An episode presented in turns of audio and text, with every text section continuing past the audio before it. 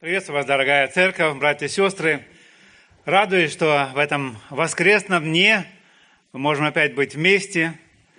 Еще нам позволительно это делать, и есть определенные, есть определенные ограничения, но Бог позволяет нам собираться, смотреть Слово Божие, изучать его и нашу жизнь направлять на то, что Бог учит нас – кто читал, читает Вохенблат внимательно, тот заметил, что эту проповедь я держал в прошлое воскресенье на немецком служении. Желаю здесь повторить. Замечаю, насколько актуально и важно это слово для меня, для моего сердца лично, но, я думаю, и для всех нас. Мы хотим, как одна церковь, иметь подобную пищу, и желаю поэтому и повторить это слово еще раз и на русском языке. Я назвал мою проповедь «Мотивы и награда в деянии, молитве и посте». Мотивы и награда в даянии, молитве и посте. И мы находимся в Евангелии от Матфея, 6 глава. Нагорная проповедь, в которой мы находимся здесь, которую мы читаем Матфея с 5 по 7 главу, всегда считалась одной из самых трогательных отрывков Библии. Неудивительно, ведь Господь сам говорил эти слова, эту проповедь. Какое огромное влияние имела бы церковь сегодня на этот мир, окружающий неверующий мир, если бы мы, как христиане, практиковали больше принципов, изложенных в этой проповеди нашего Господа. Я очень желаю и молюсь нашему Небесному Отцу, чтобы Его Слово говорило и сегодня к нам. Как Иисус молился в свое время, так и я молюсь. Иоанна 17,7. «Освети их истинное Слово Твое есть истина». Это Слово, оно является истиной, которую мы читаем в Священном Писании. И важно, чтобы мы нашу жизнь направляли по этому Слову. Иисус отвергал предание фарисеев. В прошлый раз мы говорили об этом и их практику. И мы читаем шесть раз Матфея 5 главы, это Нагорной проповеди, «Вы слышали, что было сказано древним». То есть именно этими учителями, фарисеями, книжами, а я говорю вам. Я не хочу повторять эти примеры, прошлый раз, когда мы изучали эту книгу и последний текст в пятой главе, мы больше говорили об этом. Сначала Иисус цитировал то, что фарисеи и книжники говорили людям, а затем объяснял, что Бог, в отличие от их толкования закона, на самом деле имел в виду как законодатель, когда давал этот закон в Ветхом Завете. Иисус объяснял, свое, объяснил свое заявление, которое он говорил в пятой главе, 20 стихом. Я думаю, мы помним еще это заявление Иисуса, которое очень ярко говорило в то время всем слушающим. И смотря, можно сказать, на фарисеев как образец жизни, потому что они же знали Писание, Иисус призывает именно чтобы святость их была именно намного больше, чем у фарисеев. Он говорит очень ясно, Иисус призывает своих учеников более радикальной святостью и страху Божию. Он говорит, что если вы, если будет только эта праведность фарисеев, то никогда не войдете в Царствие грядущее. И если последний отрывок говорил, можно сказать, с 21 по 48 стих мы читали больше о том, что учили книжники и фарисеи, то наш текст сегодня обращается больше к тому, к практике их жизни, но и практике наш сегодня. Практике лицемеров в то время, которые были особенно именно фарисеи. Прочитаем текст наш сегодняшний, это Матфея, 6 глава, с 1 по 6 стих и 16 по 18 стих. Смотрите, не творите милостыни вашей пред людьми с тем, чтобы они видели вас. Иначе не будет вам награды от Отца вашего Небесного. Итак, когда творишь милостыню, не труби перед собою, как делают лицемеры в синагогах и на улицах, чтобы прославляли их люди. Истинно говорю вам, они уже получают награду свою. У тебя же, когда творишь милостыню, пусть левая рука твоя не знает, что делает правая. Чтобы милостыня твоя была в тайне, и Отец твой, видящий тайное, воздаст тебе явно. И когда молишься, не будь как лицемеры, которые любят в синагогах и на углах улиц, останавливаясь молиться, чтобы показаться пред людьми. Истинно говорю вам, что они уже получают награду свою. Ты же, когда молишься, войди в комнату твою и, затворив дверь твою, помолись Отцу твоему, который в тайне, и Отец твой, видящий тайное, воздаст тебе явно. И 16 стиха. Также, когда поститесь, не будьте унылы, как лицемеры, ибо они принимают на себя мрачные лица, чтобы показаться людям постящимися. Истинно говорю вам, что они уже получают награду свою. А ты, когда постишься, помажь голову свою и умой лицо твое, чтобы явиться постящимся не пред людьми, но пред Отцом твоим, который в тайне, и Отец твой, видящий тайное, воздаст тебе явно.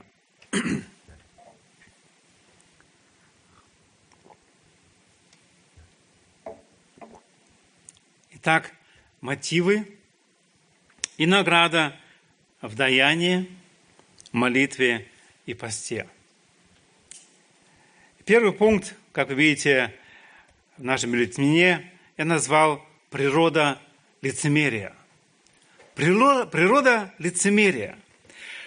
Смотрите, не творите милостыни вашей, первый стих мы читаем еще раз, пред людьми с тем, чтобы они видели вас. Иначе не будет вам награды от Отца вашего Небесного. Если посмотреть перевод Исияна, то мы читаем, «Наблюдайте за тем, чтобы праведность вашу не выставлять перед людьми на показ. Иначе нет вам награды от Отца вашего, который на небесах». Если посмотреть еще раз стих это на немецком, то мы читаем «Habt Acht auf eure Gerechtigkeit, dass ihr sie nicht vor den Menschen übt, um von ihnen gesehen zu werden». Наш синодальный перевод выпускает здесь одно слово, именно чтобы показать праведность. Смотрите, не творите милостыни. Наблюдайте за тем, чтобы праведность вашу не выставлять перед людьми.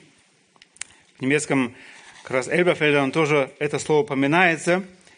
Я думаю, это очень важный тоже момент, заметить его. Береги свою праведность, можно сказать, стоит как предупреждение в заголовке нашего текста, где идет речь и о даянии, милостыне, также и о молитве и посте. Береги свою праведность. То есть не делай дела праведности, это очень важно, чтобы мы имели эти дела, дела праведности, желая получить похвалу от людей.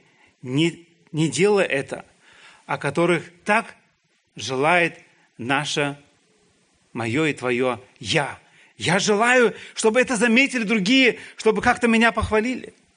Как возрожденных детей Божьих дела, естественно, сопровождают веру. И нам необходимо именно эти дела делать ежедневно и стремиться к тому, чтобы возрастать в них, как позже Иисус говорит в этой же главе 33 стихом, чуть позже, во второй половине, «Ищите же прежде Царствие Божие и правда Его, и это все приложится вам». Христос говорит там о заботах, которые нам должны, должно иметь. Но он говорит, чтобы мы не заботились о всем другом, но чтобы наша забота была искать Царство Божие и правды Его. То есть этой праведности, этих дел праведности. Наше положение от рождения мы знаем перед Богом мы грешники. И все люди явля... являются грешниками, и поэтому никогда не смогут достичь славы Божией. В 3 главе мы читаем об этом очень ясно. Дальше. Как только мы приложим свою жизнь к совершенному стандарту Божьего закона, мы быстро осознаем свои грехи. Мы осознаем, что мы грешники. И закон обвиняет всех нас очень ясно. Мы читаем Римлян 3, 19 и 20. Нет праведника, праведника ни одного. Нет делающего добро, нет ни одного. У нас, в нас нет праведности. Поэтому мы нуждаемся в праведности Господа, который Он совершил в заместительной жертве Иисуса Христа. Праведность – это в Библии знак наших отношений с Богом, полученную от Господа, как я уже сказал, через заместительную жертву Иисуса Христа, которая вменяется нам, когда мы веруем в то, что Господь совершил на Голгофе. И эту праведность нам стоит жить. Но что означает предупреждение Иисуса «Будьте осторожны, не проявляйте праведность перед людьми, чтобы они вас увидели». Выставлять перед людьми на показ. Иисус выступает против религиозных, против религиозного лицемерия и обращается к мотивам и побуждениям нашего сердца. Что переживает наше сердце здесь? Он обращается к нам. И это сегодня актуально, реально для нашей жизни. Когда мы что-то делаем, что действительно происходит в нашем сердце? Очень правильные дела, возможно, мы делаем и должны делать, но Христос обращается к нашему сердцу. Бог, Христос видел тогда сердце этих фарисеев, когда они давали эту милостыню, когда они молились, когда постились, но ему важнее их сердце. И в этом он их обличал. Во времена Иисуса фарисеи были духовной элитой, они изучали закон и учили ему людей. И, к сожалению, живая вера – не передавалось по наследству просто так, по фарисейству, автоматически. Эта опасность существует и сегодня среди нас. Вырасти в верующей семье – великая привилегия и благодать. Эти дети сохраняются от многих грехов.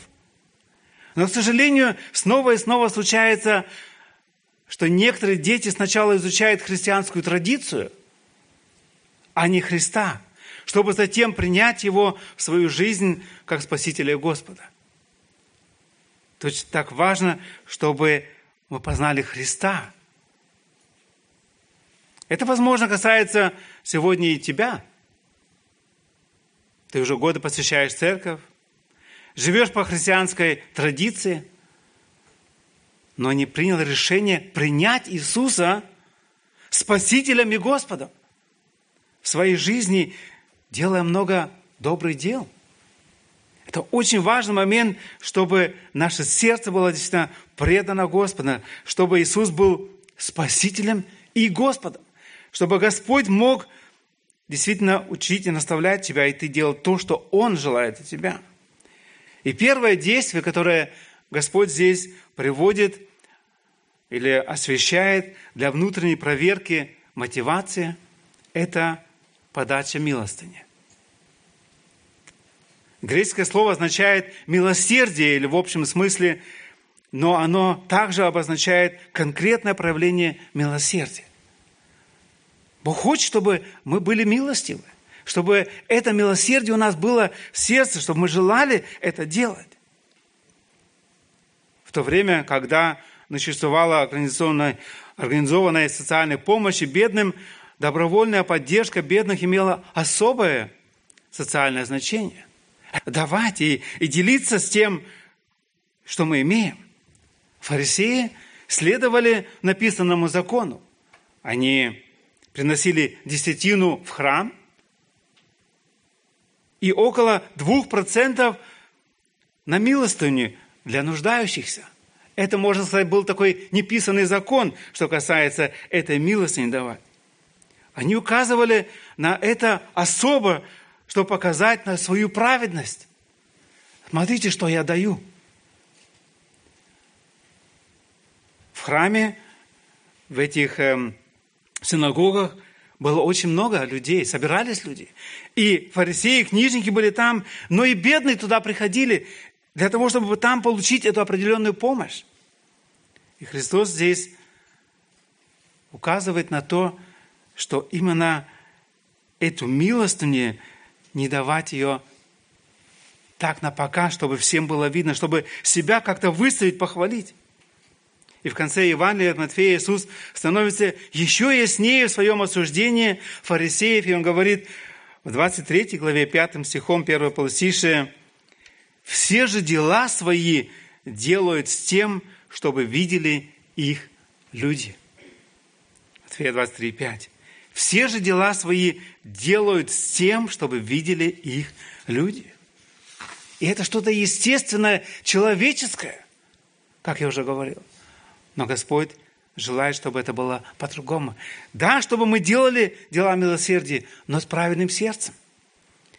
В пятом стихе, прочитаю еще раз, это здесь можно сказать следующее, то, что он говорит, и когда вы молитесь, когда вы даете милостыню, и когда вы молитесь, не уподобляйтесь лицемерам, он опять же говорит, потому что они любят стоять в синагогах и на углах улиц, чтобы молиться чтобы люди могли их увидеть.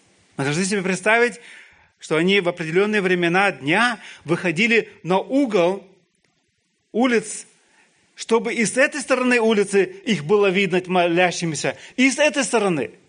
Как можно больше привлечь внимание. Смотрите, какой я набожный человек. Я молюсь. Основная идея, можно сказать, та же – Молитва не должна производить хорошее впечатление на людей. Хотя это очень важно, чтобы молились, но не с целью показать себя. Поскольку здесь напрямую затрагивается отношение к Богу, такая функционализация действия кажется особенно абсурдной. Кто использует обращенную к Богу речь для показа, смотри, какой я набожный злоупотребляет молитвой. Он оказывается лицемером, желая себя показать лучшим и набожнее, чем он есть на самом деле. Здесь наиболее уместен этот термин лицемер или актер. Я хочу показать себя в действии, давая милостыню, фактически совершается помощь. И это хорошо. Здесь Христос именно критикует мотивацию.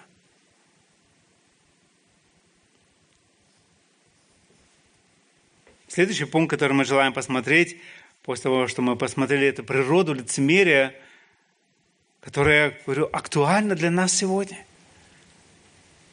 Проверим наше сердце. Я в течение этой недели особо много размышлял еще раз над этим. И сколько есть других моментов, где это лицемерие хочет проявляться. И нам нужно бороться с ним, чтобы не быть подобным этим фарисеям или лицемерам. То, что они ищут, эти лицемеры, эту награду от людей, это наш второй пункт. Второй стих мы читаем еще раз 6 главы. «Итак, когда творишь милостыни, не труби пред собою, как делают лицемеры в синагогах и на улицах, чтобы прославили их люди. Истинно говорю вам, они уже получают награду свою». Пятый стих. «И когда молишься, не будь как лицемеры, которые любят в синагогах и на углах улиц останавливаясь молиться, чтобы показать, показаться пред людьми. Истинно говорю вам, что они уже получают награду свою. 16 стих.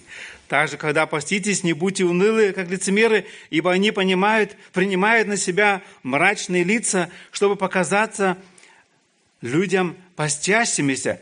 Истинно говорю вам, что они уже получают награду свою. Интересный момент, что Господь упоминает здесь награду. Человек ищет награды, и Господь не критикует это желание получить награду. Он критикует то, что в нашем сердце грешно, чтобы желать себя выставить, чтобы иметь похвалу. Они уже получают награду. Мы читаем в этих стихах. Если милостыни и молитвы не были искренними из-за своего неправильного представления о праведности и благочестии, их внешние правильные дела, их поведение не соответствовало духовной реальности, Христос говорит, не будет награды от Небесного Отца. Если мы имеем склонность показать себя – мы хотим выглядеть хорошо или лучше,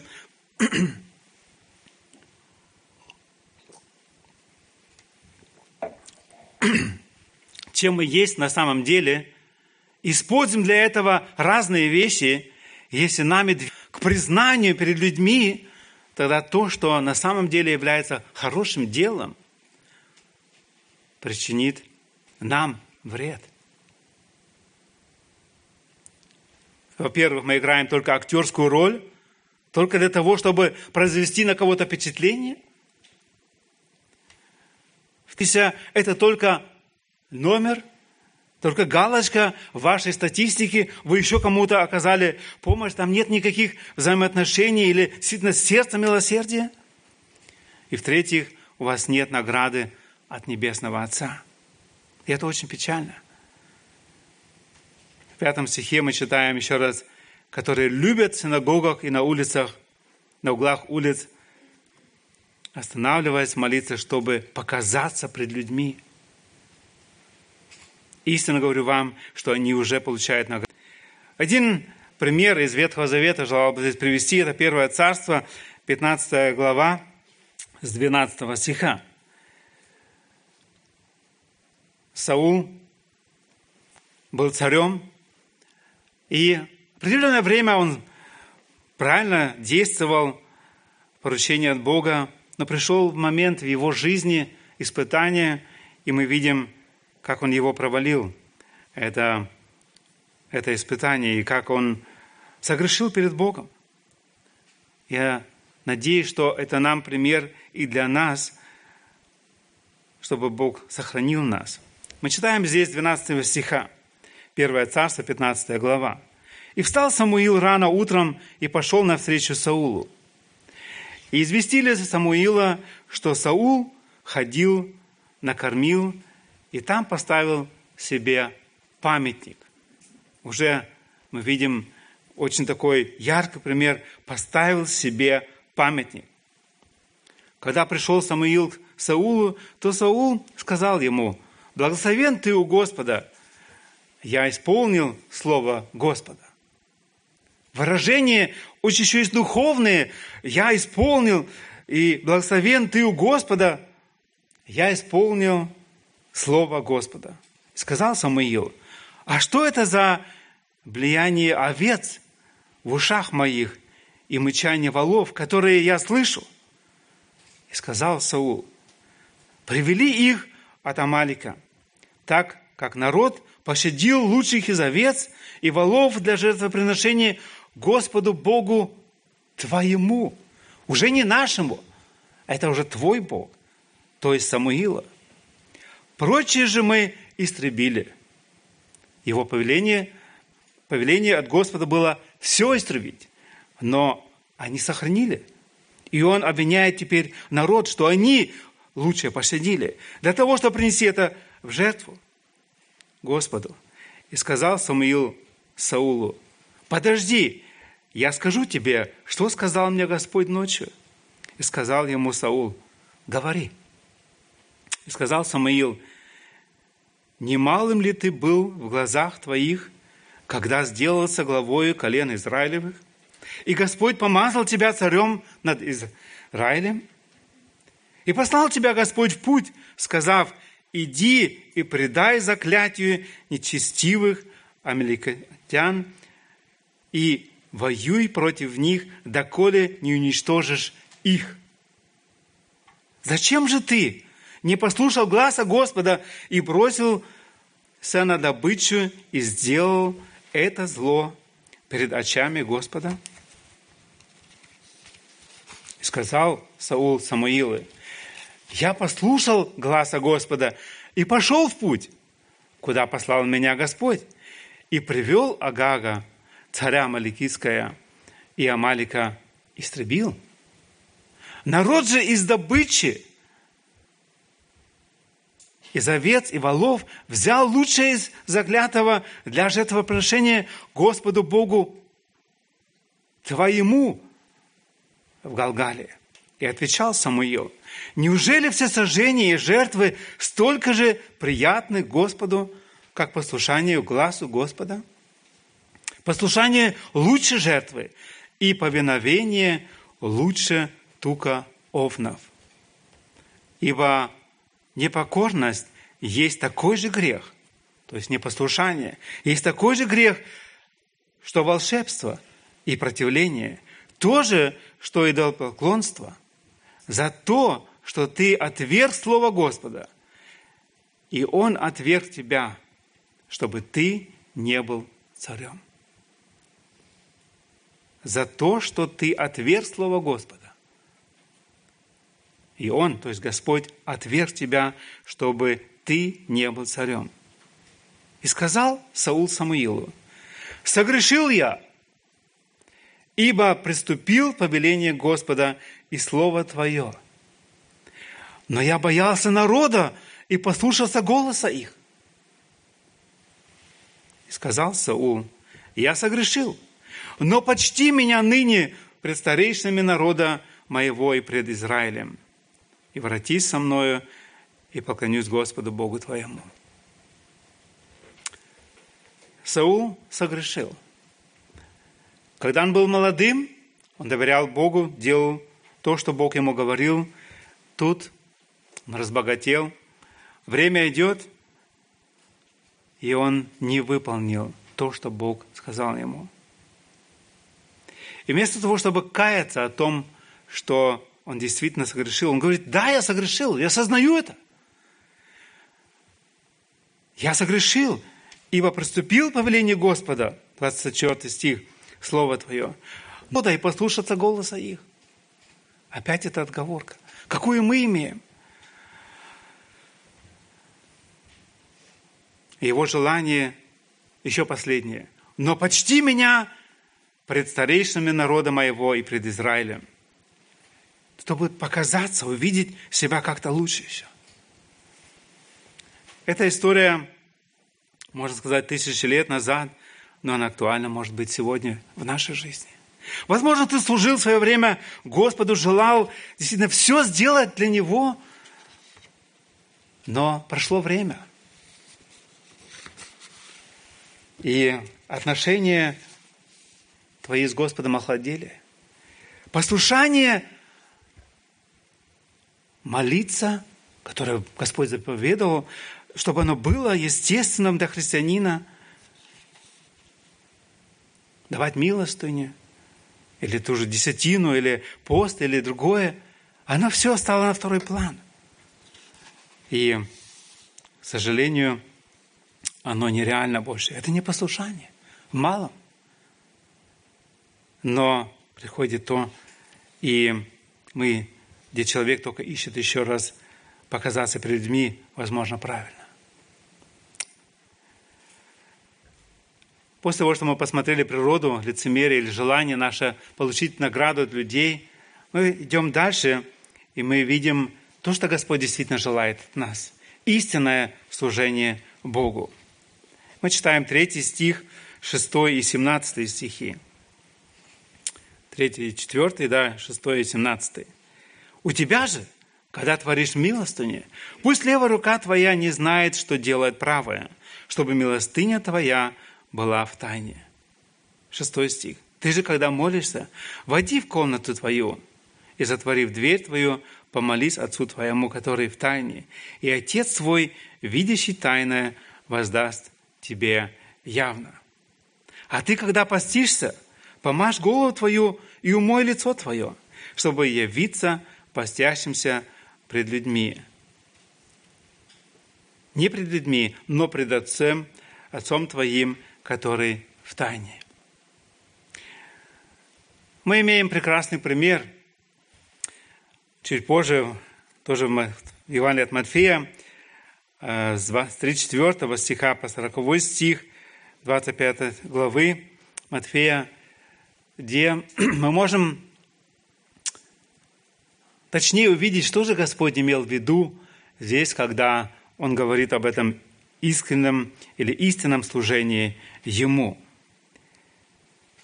Здесь, в этом примере, речь идет о том, когда мы предстанем пред Господом в свое время, и мы будем получать награду. И Христос приводит этот пример здесь и говорит э, здесь с 34 стиха по 40 Откроем свою Библию и прочтем еще раз этот отрывок. Лучше, чем Христос здесь сказал, нельзя сказать. И очень явно мы это видим здесь. Тогда скажет царь тем, которые по правую сторону его, «Придите, благословенные Отца моего, наследуйте царство, уготованное вам от создания мира. Ибо алкал я, и вы дали мне есть, жаждал, и вы напоили меня, был странником, и вы приняли меня. Был наг, и вы одели меня. Был болен, и вы посетили меня. В темнице был, и вы пришли ко мне. Тогда праведники скажут ему в ответ, «Господи, когда мы видели Тебя алчащим и накормили, или жаждущим и напоили? Когда мы видели Тебя странником и приняли, или нагим и одели? Когда мы видели Тебя больным или в темнице и пришли к тебе? И царь скажет им в ответ, истинно говорю вам, так как вы сделали одному из всех братьев моих меньших, то сделали мне. Это то, что Господь желает, как мы мыслили, как мы, чтобы, как мы видели. Мы делаем – добро людям, как Господу.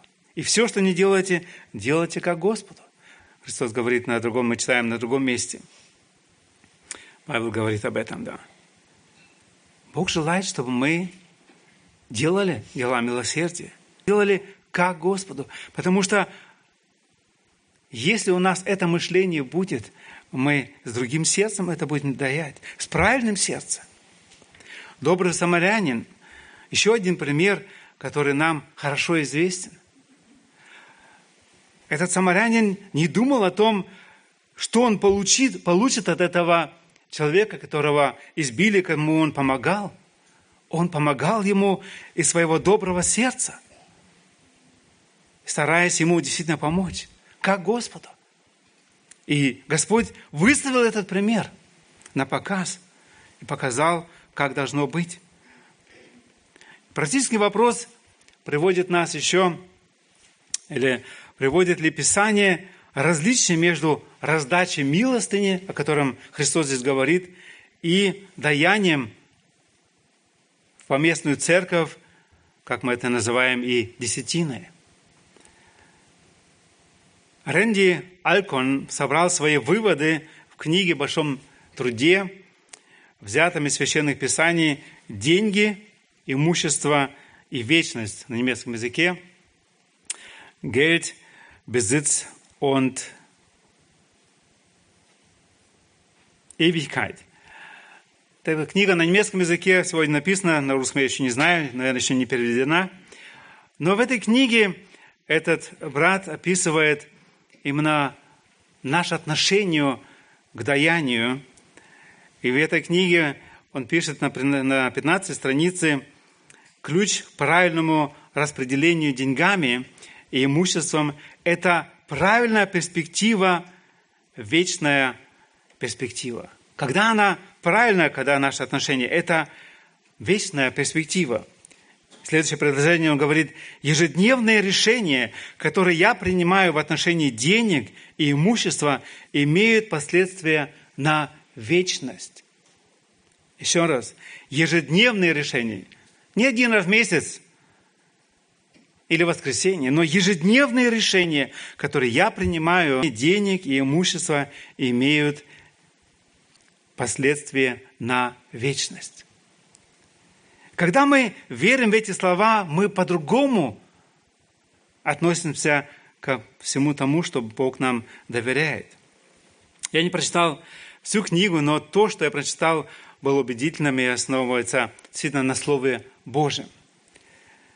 Христос очень ясно говорил здесь о том, чтобы это было у нас.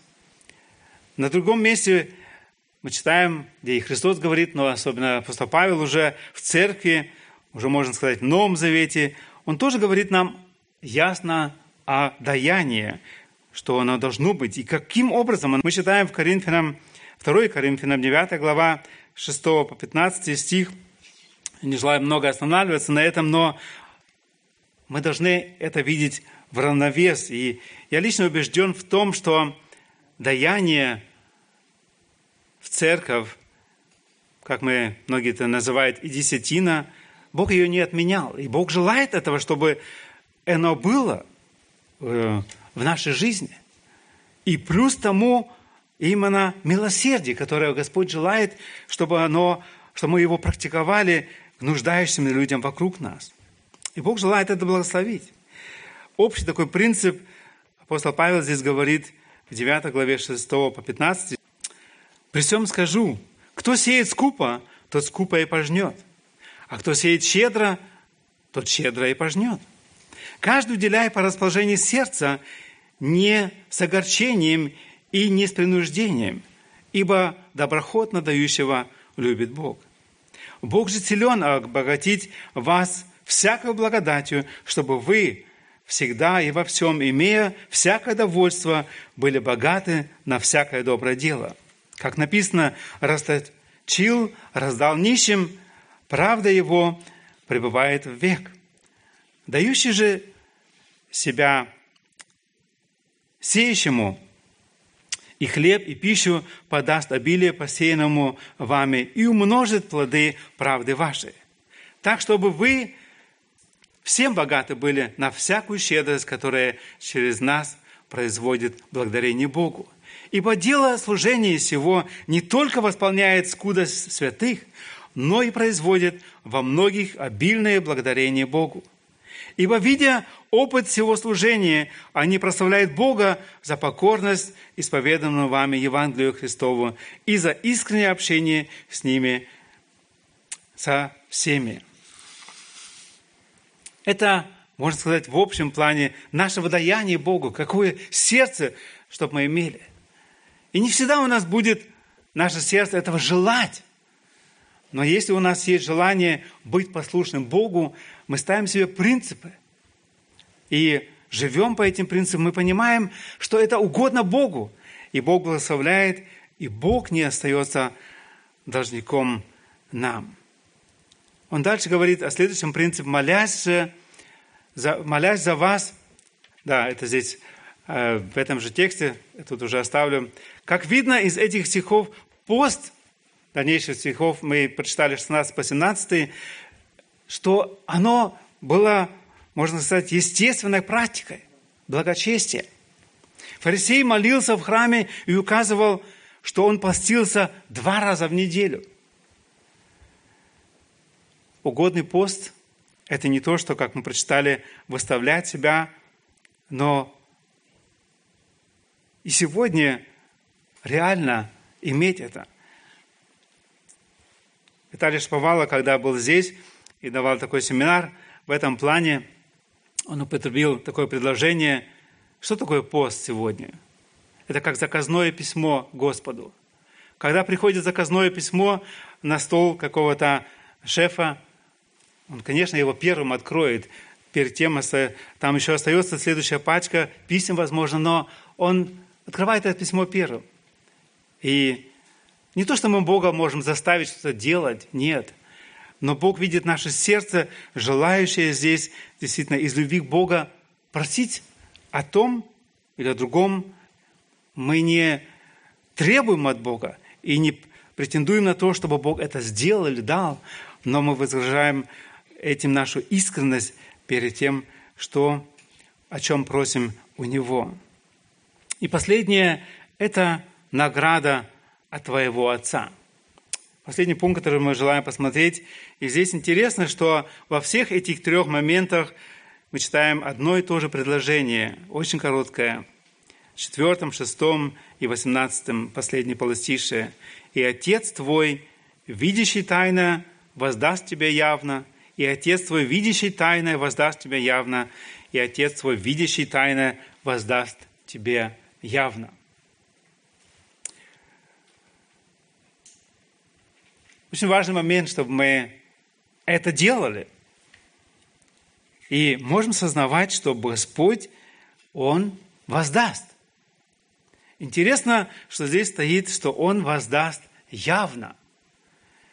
Здесь не стоит, что в последний день, когда мы будем уже у Господа, Бог даст награду нам. Это обязательно. Но я верю, что Бог уже и здесь э, желает вознаградить нас и делать это. И даже явно мы читаем целый ряд примеров в Писании, где даже это стало в письменном виде. Таким образом, ожидаемая награда не является мотивом к нашему действию. Об этом здесь не стоит речь, чтобы мы как-то этого желали и из-за этого именно делали добрые дела. Господь, естественно, говорит о том, что это мы делаем, как дети Божии. Решающим мышлением является представление о уверенности в Боге. Мы делаем добрые дела, мы верим в Господа, что Он справедлив и ничто не упустит из вида, что Бог все видит, то, что мы делаем и с каким побуждением сердца. Он видит не только мои действия, но Он видит и мои стремления, которые стоят за этим. У Бога нет заработной платы, когда мы имеем право на получение зарплаты от вашего работодателя в конце месяца, как рабочий. Об этом мы и не читаем. Но Господь говорит, что Он воздаст. То, что награждает Бог, отличается от того, что мы вычисляем – когда делаем добро, собирая себе очки у Бога. В кавычках. Поэтому Иисус дает совет, давайте, чтобы ваша левая рука не знала, что делает ваша правая. Делайте это как нечто само собой разумеющееся, желательно таким образом, чтобы вы даже не осознавали, что что-то особое сделали. Ученики спрашивают Иисуса, Петр был их, можно сказать, таким представителем, который огласил это. Марка 10 глава с 28 по 30 стих. Тоже мы в свое время уже читали эти стихи. Напомню, что их интересовало. Марка 10 глава 28 по 30 стих. И начал Петр говорить ему, вот, мы оставили все и последовали за тобою.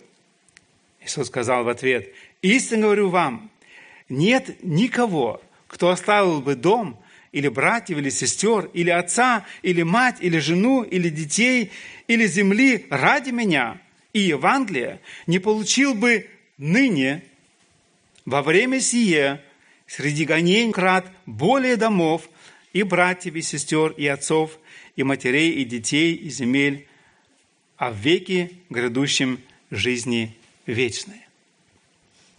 Иисус говорит, что если мы с правильным сердцем это делаем, оставили и, и следуем за Ним, как и ученики в свое время оставили все и последовали за Иисусом, что Господь вас даст.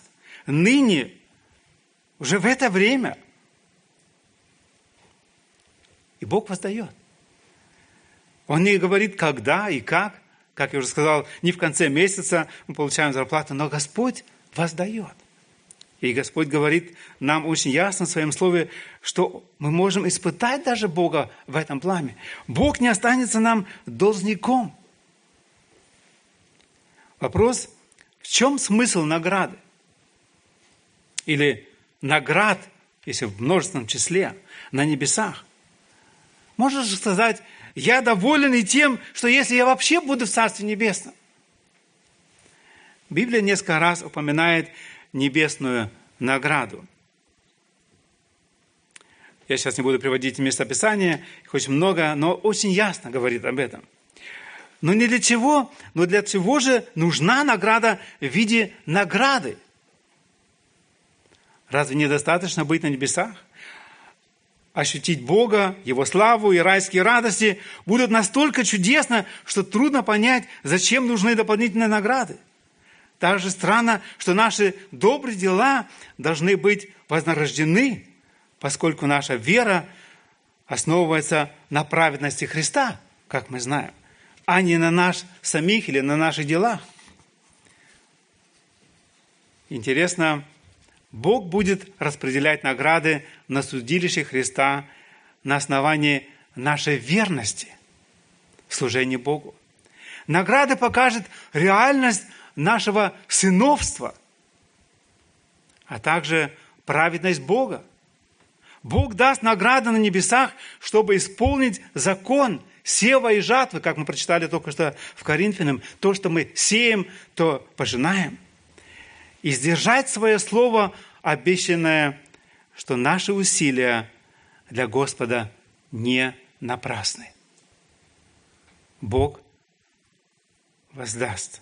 Известный отрывок, мы читали его прошлое воскресенье, когда слышали о свидетельстве от Светы Рабакон за ее служение там на Украине, особенно детям, где мы как церковь участвуем. В свое время, когда мы были посланы как миссионеры из церкви Подоборн, нас благословили этим стихом 1 Коринфяна 15, 58. Это уже скоро 30 лет этот стих сопровождает меня лично, нас как семью особо. И здесь апостол Павел, после того, что он говорит о Евангелии, еще раз напоминает, что Христос воскрес из мертвых, что мы ждем Его. Он говорит в последнем стихе, 58 стихом, 1 Коринфянам 15. «Итак, братья мои, возлюбленные, будьте тверды, непоколебимы, всегда преуспевайте в деле Господнем, зная, что труд ваш нечетен пред Господом». Итак, мотивы и награда – в деянии, молитве и посте. Где мы сегодня имеем проблему? В природе лицемерия. Ищем мы славы от людей. Или мы сегодня работаем действительно над тем, чтобы истинно служить Богу. Мы ищем место, где Господь желает нас употребить в своем царстве, в нашей поместной церкви – и вопрос не идет о награде в первую очередь. Бог, как мы сказали уже, Он будет давать. Но рады мы нашими, нашего Господа сегодня, нашими мотивами, желаниями, стремлениями. Это моя молитва для меня лично и для нас как церкви. Там, где мы работаем над нашими мотивами, там Бог показывает нам, что даже желание и стремление от Него. Так апостол Павел говорит, если мы делаем что-то доброе, то это именно от Него. Мы даже этим не можем похвалиться. Это милость от Господа. Дал бы нам Господь милость, чтобы мы эту проповедь Христа, как христиане, жили реально, показывая этому миру настоящее христианство. Не лицемерно, не фарисейская, как это сегодня, можно сказать, так углубилась, что да, они, фарисеи не вымерли. Да, это название, можно сказать, или эта функция этих духовных людей сегодня не так, но фарисейство может быть в нашем сердце. Дал бы Бог на милость быть искренним перед Ним и просить Его, чтобы там, где наше сердце не искренне, чтобы Бог показал – дал на покаяние, не как у Саула. Осознать, да, я согрешил, но я хочу еще дальше выглядеть перед людьми хотя бы хорошо. Важно, чтобы мы перед Господом выглядели свято, и чтобы нам не постыдиться, когда мы увидим Его лицом к лицу. Аминь. Аминь. Встань и помолимся Господу.